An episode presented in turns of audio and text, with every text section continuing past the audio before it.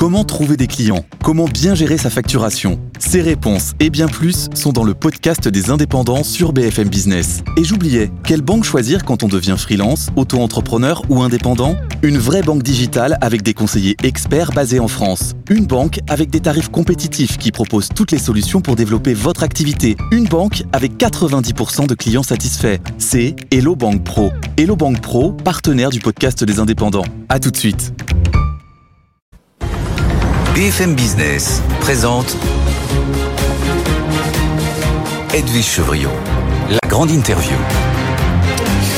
Bonsoir à tous, bienvenue dans cette grande interview. Mon invité ce soir, c'est Philippe Dornano. Il est le patron de Sisley. Sisley, vous savez, c'est la pépite du luxe. C'est une véritable, euh, incroyable réussite que celle de Sisley. Il est aussi, et c'est surtout pour ça qu'il est là, le coprésident du métier des mouvements des entreprises de taille intermédiaire. Philippe Dornano, bonsoir. Bonsoir. Merci d'être là. Euh, vous aviez piqué, c'était cet été du reste, un coup de gueule en disant attention, si jamais ils annoncent le report, euh, la CVAE, ça sera une catastrophe pour les entreprises industrielles que vous représentez. C'est quasiment fait. On va y revenir, mais je voudrais qu'on commence d'abord par ce climat euh, économique assez incertain. Les chiffres qu'on a là ces derniers jours et qu'on aura aussi demain sur le baromètre dans l'emploi, on voit que c'est un tout petit peu euh, Oui, on constate un, ralentissement. Enfin, nous, on a, euh, les, études sur les ETI et ils correspondent à peu près à ce qu'on voit pour l'ensemble des entreprises, c'est-à-dire un, ralentissement, une incertitude, un ralentissement de l'investissement, de l'emploi,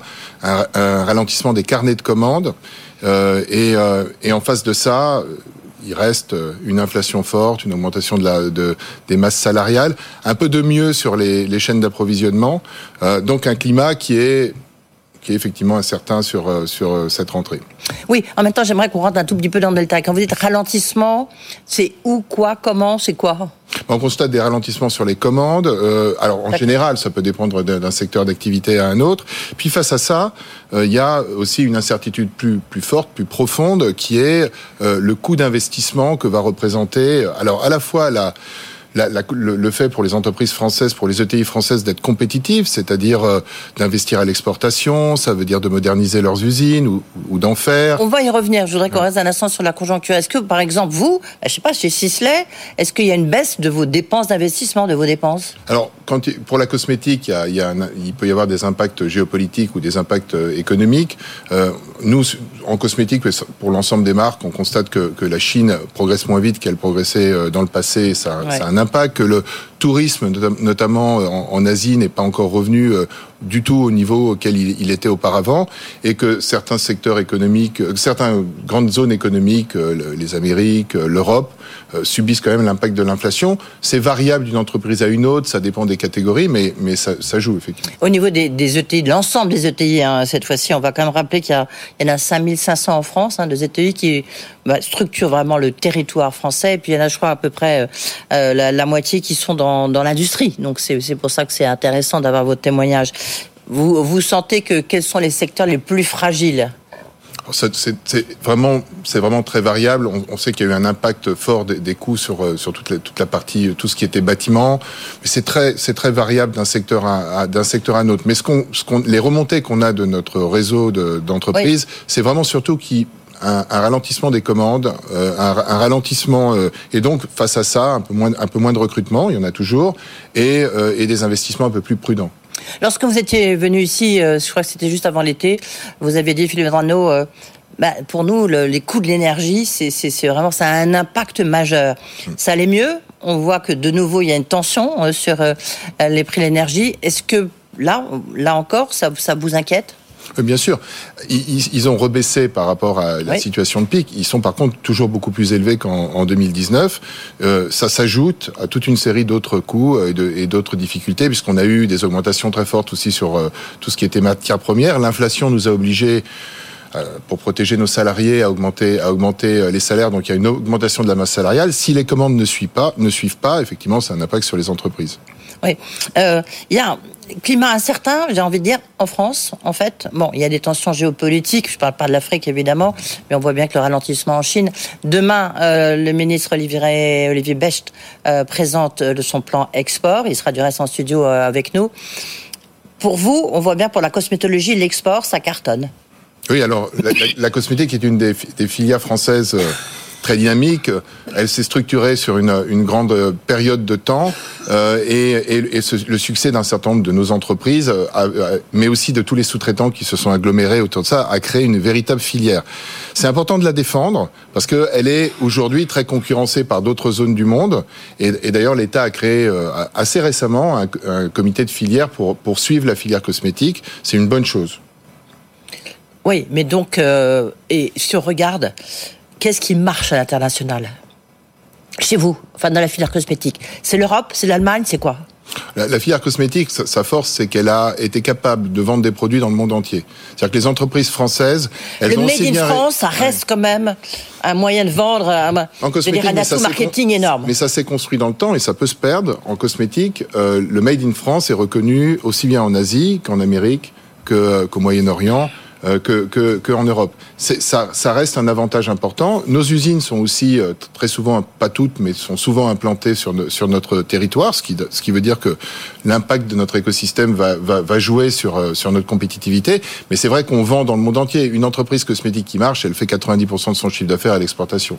Comment vous expliquez cette, cette folie du luxe? Parce qu'on voit les valorisations, la valorisation de votre entreprise, j'ose même pas vous poser la question. Mais quand on voit LVMH, quand on voit Hermès, euh, euh, même d'autres entreprises du luxe. Comment vous expliquez, dans un contexte difficile, cette folie, cet engouement du luxe On n'arrête pas de nous parler de pouvoir d'achat en baisse, et en même temps, on voit que des entreprises comme la vôtre, avec des produits qui sont quand même très chers, qui explosent.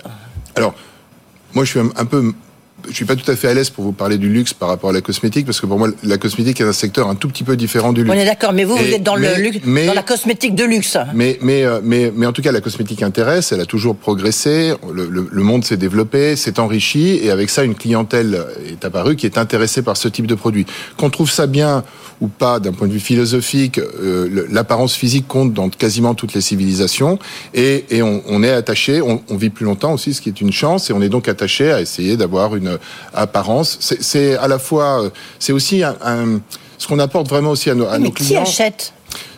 Une clientèle dans le monde entier, qu'elle soit asiatique, qu'elle soit américaine, qu'elle soit, soit européenne, qu'elle soit moyenne-orientale. Euh, la cosmétique, c'est les parfums, les maquillages, le soin, c'est le capillaire. Donc c'est tout, c'est tout un, c'est tout un, un, écosystème. Pour, en revenir à votre question sur le luxe et sur le succès des grands des, des, entreprises de luxe. Je pense que la, constance dans la, dans, dans, dans, la croissance de ces entreprises fait qu'elles sont attirantes euh, quand elles sont cotées, ce qui n'est pas notre cas, et que, et que, et que il y a peut-être une prime aussi à l'entreprise qui, qui croît de manière régulière et qui se développe de manière régulière. Euh, on va revenir donc là, on était sur les sujets qui font qui vous font plutôt plaisir, qui font rêver. Euh, on va parler des sujets qui fâchent la CVE, bien sûr. Euh, les... Vous aviez donc lancé euh, une tribune euh, quand même très virulente en disant attention, vous parlez de réindustrialisation, notamment des territoires. Eh ben, il faut absolument pour, poursuivre la baisse des impôts de production. Ça, ah, bon, vous n'avez pas été écouté parce qu'a priori c'est quasiment fait. Elisabeth Borne l'a dit même à ce même micro. Euh, il y aura un report en tous les cas de la suppression de la CVAE. Est-ce que pour vous, c'est comment vous c'est un, un, couteau euh, planté dans, dans, sur le dos des ETI Comment est-ce que vous interprétez non, ça? Je crois que ce qu'il faut, il faut pas raisonner en termes de, de de, de, euh, de, de couteaux ou des. De, moi, je sais pas, vous voulez que je vous relise votre communiqué je, je, pense que, je pense que ce qui est important, c'est de savoir si euh, la baisse des taxes de production est efficace. C'est ça le fond du sujet. Est-ce que la baisse des taxes de production va contribuer, c'est un peu le devoir de l'État de, de, de l'évaluer, est-ce que la baisse des taxes de production euh, et, la, et, et, plus largement le réalignement compétitif de la France sur son environnement européen va permettre euh, d'améliorer la situation des ménages, euh, va permettre aux entreprises de se développer, va, va contribuer à la recette fiscale euh, mmh. Ça, c'est la vraie question. Euh, ce qu'il faut souligner, c'est que le, le, les, les, pouvoirs publics ont, euh, depuis maintenant 6 ans, 7 ans, mené une politique qui est assez inédite en France et qui était tournée, alors on appelle oui. ça la politique de l'offre. Pro-business, quoi. ça a commencé avec François Hollande. Pro-business, mais je, je, pense que c'est plutôt l'idée qu'on ne peut pas développer un tissu dynamique d'entreprise en France, pays où il y a des talents, des idées euh, et, une volonté de, réussir des projets, si on n'est pas raisonnablement aligné sur l'environnement européen. Or, il y avait un, un, un écart, et il y a toujours d'ailleurs un écart qui est très important. Et donc, une politique a été menée. Est-ce qu'elle marche?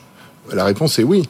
Euh, le chômage a baissé. J'entends même des économistes qui disent on comprend Oui, pas pourquoi enfin, il vous pouvez pas remonte dire qu'on n'a euh, pas baissé. Enfin, je veux dire, il y a quand même un effort considérable qui a été fait en termes de baisse Oui. de la- Absolument, il y a un premier pas pour qui les été- entreprises. La, la question elle est très 33, simple. 25, Ouais. euh, La, la question elle est très simple.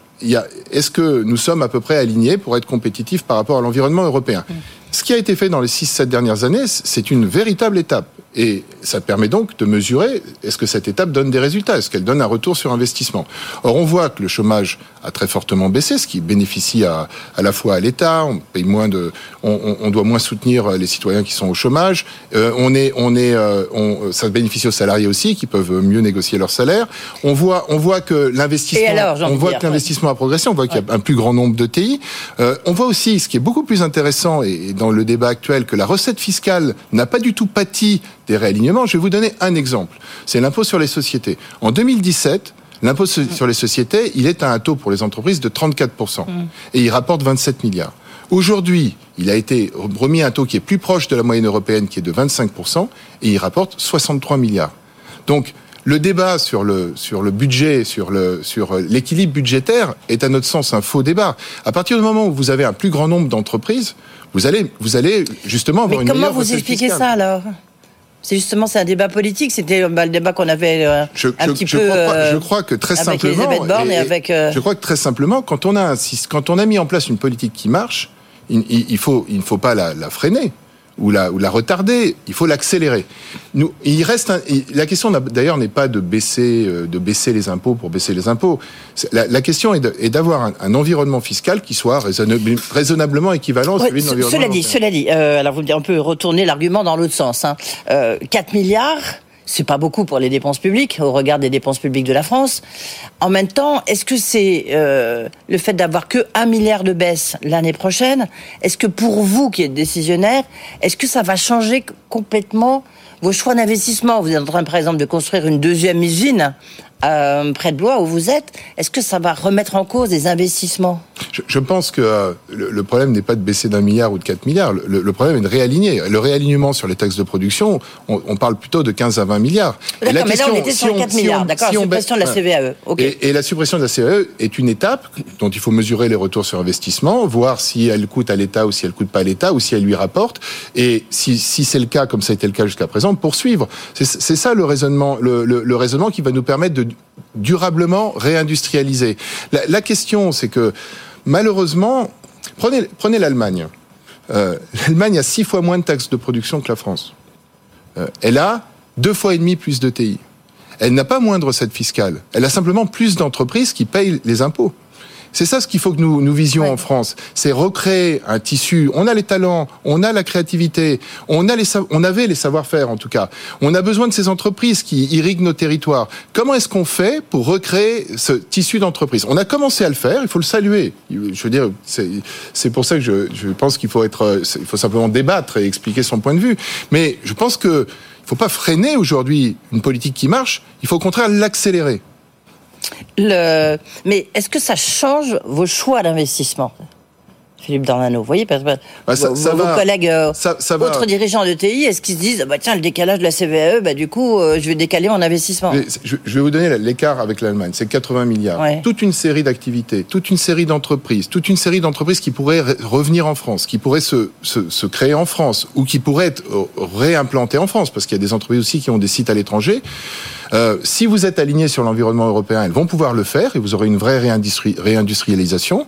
Si vous n'êtes pas réaligné sur l'environnement européen, c'est pas c'est pas par des subventions sur des projets industriels que vous allez faire recréer la réindustrialisation.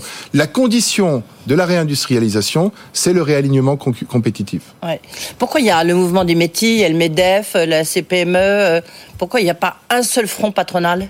On dit, on dit tous, euh, j'ai écouté le président du MEDEF, on dit tous la même chose. Euh, J'ai écouté aussi le président de la, la CPME. On, dit, on, est, on est tous, j'ai écouté le président de Croissance Plus, euh, la présidente. On est, on est, on est tous sur, euh, on est tous sur la même ligne. On le dit peut-être chacun avec nos mots, mais, mais c'est un constat que, que, les, chefs d'entreprise, quand on parle avec eux, font d'une manière euh, très claire. Parfois, ils se rendent pas compte que, en fait, les contraintes qu'ils ont, euh, sont, ils sont pénalisés dans leur compétitivité, dans le succès de leurs produits par le fait qu'ils sont plus taxés en France. C'est pas non plus un problème des entreprises françaises. C'est des entreprises qui produisent en France. Ça veut dire que une entreprise française qui, par exemple, concevrait en France mais produirait à l'étranger, elle n'aurait pas ces problématiques. Ces taxes de production dont on parle, c'est vraiment des douanes à l'envers. Mm. Et ça pénalise d'abord nos territoires et, l'emploi dans notre pays. C'est pour ça que ce, sujet doit être, doit être adressé. C'est pour ça qu'on est assez ferme sur le sujet et qu'on défend, défend l'idée de supprimer ces douanes à l'envers. C'est parce que nous pensons que si on le fait, c'est l'intérêt de nos territoires, c'est l'intérêt de l'emploi, c'est l'intérêt des salariés. C'est, c'est, euh, c'est, on a, on a un tel potentiel en France. Vous, le disiez dans l'accroche de, BFM. On a un tel potentiel en France et ce potentiel aujourd'hui, on le sent bridé par justement cette différence d'écosystème. Oui. Juste un mot sur la transition verte, on reviendra nous en parler. Euh, comment est-ce que, chez vous, comment vous financez cette transformation énergétique, cette transformation verte Rendez-vous compte, je, la question est une, est une bonne question. Rendez-vous compte que cette transformation, elle est estimée pour les seuls outils à 23 milliards d'euros par an, par an, et pour les entreprises à 80 milliards. Je vous rappelle que l'impôt sur les bénéfices des sociétés, c'est 63 milliards. Ça veut dire que théoriquement, tous les ans, il faudrait arriver, les entreprises françaises, à mobiliser plus que ce qu'elles payent en impôts sur les sociétés. On, on, est face à un mur et ça n'est qu'une dépense. On voit qu'on a un problème, vous posiez des questions sur l'exportation, qu'on a un problème d'exportation. Nous, on a fait le, développement et l'exportation de notre entreprise. Ça coûte de l'argent. On crée des filiales, on perd de l'argent pendant des périodes de temps. Si vous n'avez pas l'argent pour faire ces investissements, ben vous restez en France, vous vous développez pas, vous restez une petite entreprise. C'est justement tout ce combat que la compétitivité permet de permet d'amener. C'est pour ça qu'on défend cette idée d'être à armes égales par rapport à notre environnement européen. Mais en tout cas, pour l'instant, pas complètement entendu, mais on, voit que les faut messages... être positif et pas se décourager. Je pense que et, c'est vraiment un débat économique qu'il faut avoir avec les pouvoirs publics et sur lequel il y a un travail de conviction que nous pensons nécessaire de faire. Merci beaucoup, Philippe Dormano, d'être venu ici, donc euh, le représentant, le patron euh, du métier, le patron et le PDG de Sisley. Merci beaucoup.